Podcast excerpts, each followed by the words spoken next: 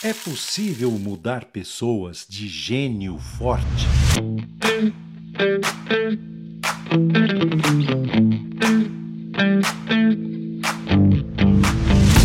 Olá, sejam bem-vindos ao FrigiCast.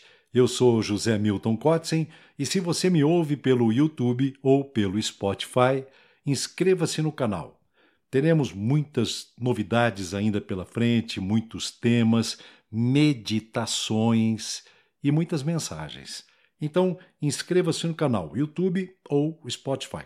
É possível mudar pessoas de gênio forte? Esse é o nosso tema de hoje, que eu convido você a fritar junto comigo seus neurônios. Eu acredito que as pessoas de gênio forte tenham seus pontos positivos, sim mas eu sou quase que inevitavelmente levado a pensar que há muito mais aspectos negativos do que positivos.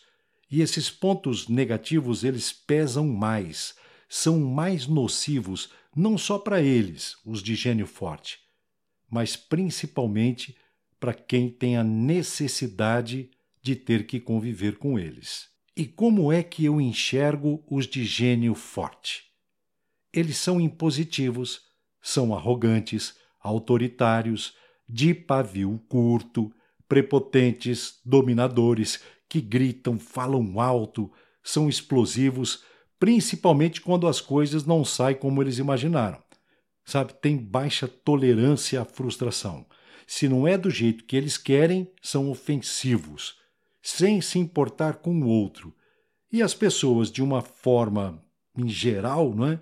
principalmente os que dependem desse tipo de pessoa, de certa maneira acabam se submetendo às suas vontades. Estes de gênio forte se impõem aos gritos, aos berros, e são também o que nós chamamos de histriônicos. Trazem na fisionomia toda a agressividade, ao falar de forma até escandalosa e não se intimidam com isso, não. Na maioria das vezes, dominam as pessoas pelo medo que elas têm do seu comportamento agressivo e inconsequente. Em raros casos, eles têm noção dessa agressividade e do seu modo ofensivo e deselegante. Essas pessoas de gênio forte geralmente não se dão conta que conseguem dominar somente as pessoas que são permissivas a eles e que, no entanto, são pessoas indispensáveis, não são as talentosas, são pessoas até mesmo de baixa qualificação. O que é frustrante aos de gênio forte é que eles conseguem domínio somente em questões de baixa relevância, sabe? E não em eventos que realmente importa. Não será com este comportamento que ele terá domínio sobre a traição da mulher ou do marido, a morte de um afeto, de um pai, de um filho, de um irmão, o desemprego, o mau desempenho da empresa ou dos seus planos, e isso quando planeja. Até porque são pessoas impacientes, imediatistas e que não conseguem planejar em função da ansiedade que este gênio forte tem como parasita. Quando pensamos em gênio forte, é natural pensar que existe então uma contrapartida. Não seria lógico pensar isso? Existe um gênio fraco? Será que isso é uma dedução lógica? Que essa premissa é verdadeira? Se tem um gênio forte, o que seria um gênio fraco? Um tolo? Desafortunada de algum valor moral? Ou, na verdade, estamos falando de pessoas que têm certas necessidades, permanentes ou temporárias, e que se sentem ou ficam acuadas, coagidas, amedrontadas pelo medo da perda.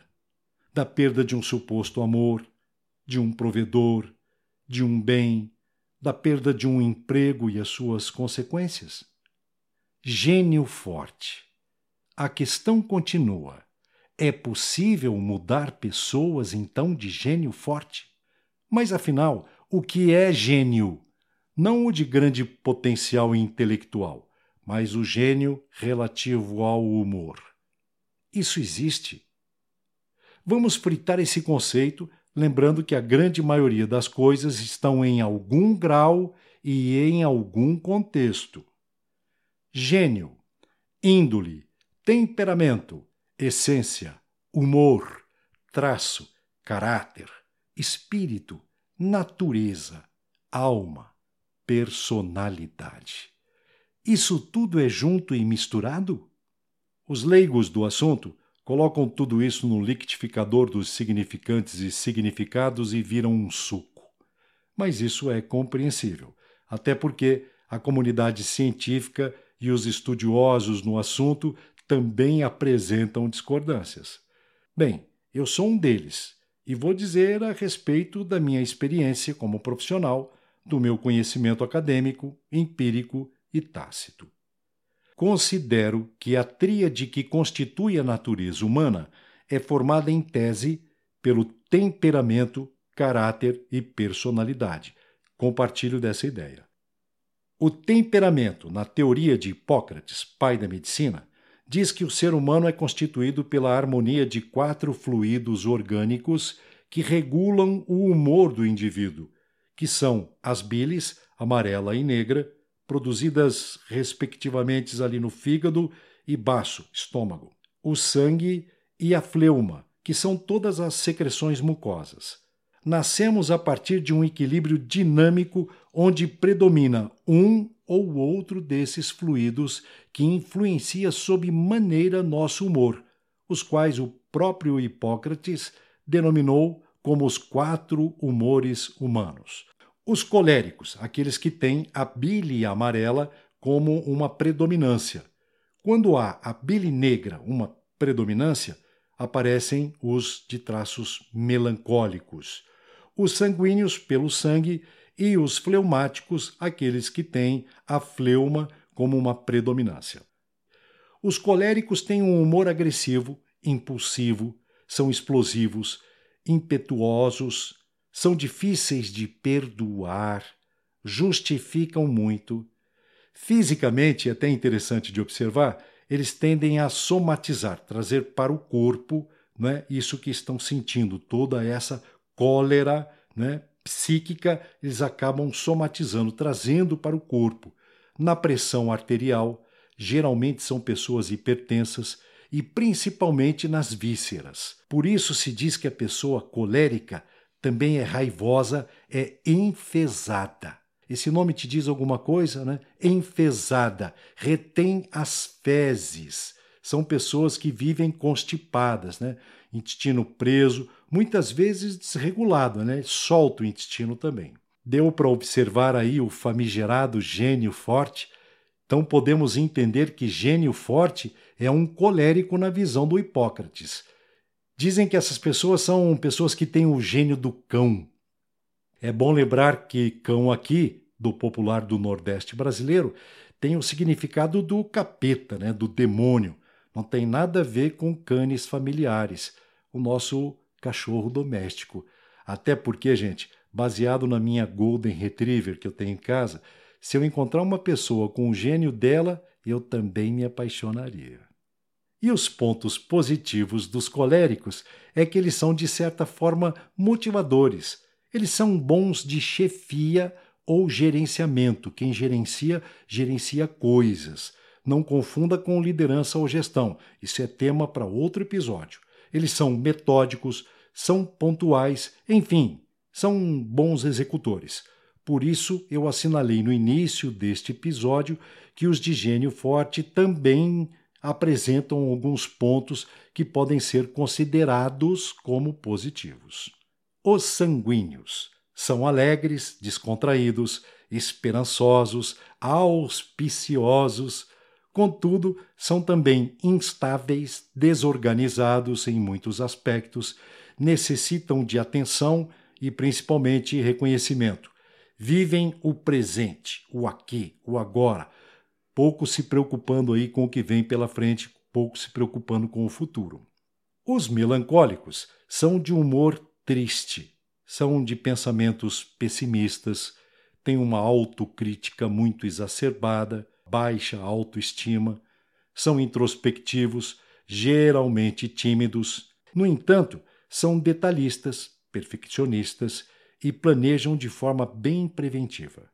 E os fleumáticos são indiferentes, passivos, pessimistas, desanimados, desinteressados, como de outra forma também são estáveis, são bons ouvintes, bons mediadores e, de certa maneira, mantêm uma boa relação interpessoal. Mas a pergunta ainda continua: é possível mudar pessoas, então, de gênio forte? Eu trocaria a pergunta por: é possível mudar as pessoas? Porque aí nós temos agora não só os coléricos que dão origem ao gênio forte, mas também os melancólicos, os sanguíneos, os fleumáticos.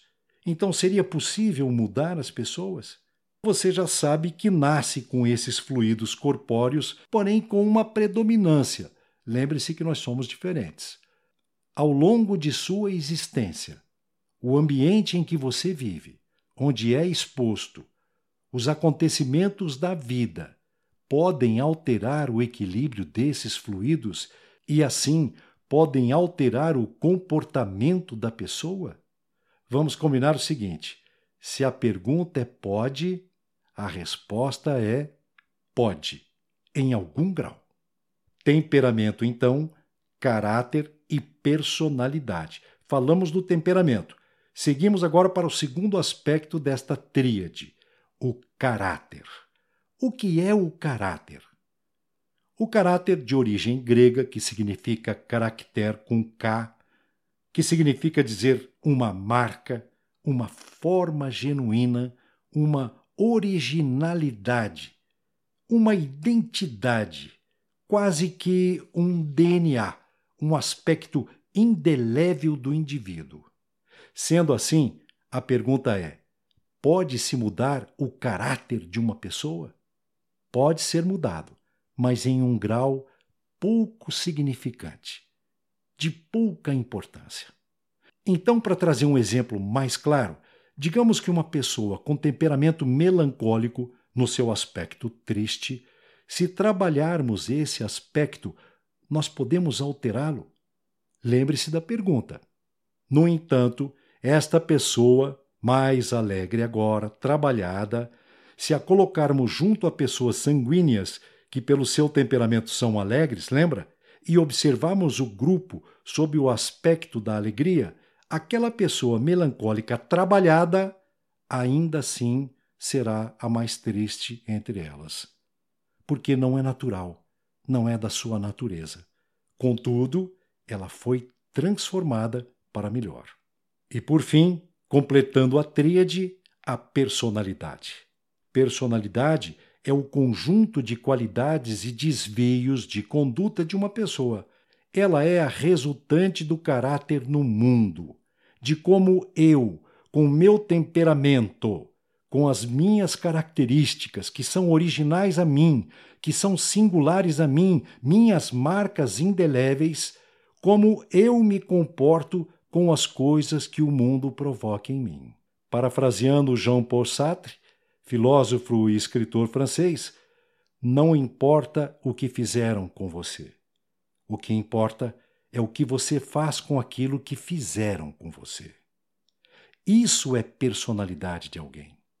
Sendo assim, você é constituído pelo seu temperamento, que depende dos fluidos e da sua predominância, e do que pode acontecer no ambiente onde você está, que identifica o colérico, o sanguíneo, o fleumático ou melancólico, somadas às suas características indeléveis e de sua personalidade, que é como você percebe o mundo, que determina suas ações e reage às consequências delas. Então, eu lhe pergunto: podemos mudar uma pessoa? Se de algum modo em algum grau, para algum contexto, você achou útil os pensamentos e conhecimentos propostos aqui, inscreva-se no meu canal, o Frigicast, no YouTube ou então no Spotify. E estaremos juntos sempre que você quiser. Até a próxima.